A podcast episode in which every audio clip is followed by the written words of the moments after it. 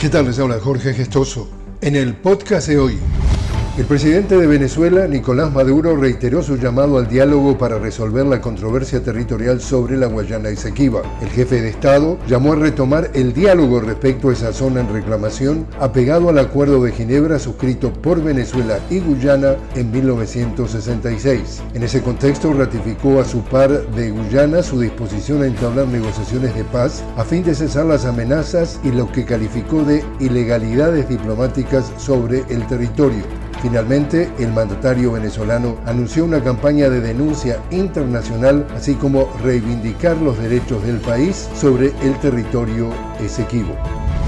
En Colombia, líderes indígenas continúan una movilización para exigir el fin de la vulneración de sus derechos por parte de actores armados. A su vez, hacen votos por el cumplimiento del cese al fuego establecido entre el ejército colombiano y las disidencias del Estado Mayor Central de las FARC, al tiempo que abogan por el avance de las conversaciones de paz propiciadas por el gobierno del presidente Gustavo Petro.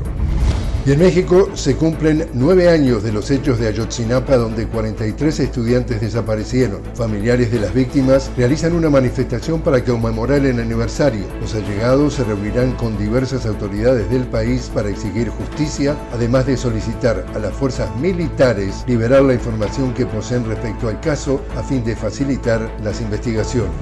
Y así es como está el mundo. Les habló Jorge Gestoso. Los invito a que me acompañen en un nuevo podcast de la noticia con Jorge Gestoso. Hasta entonces.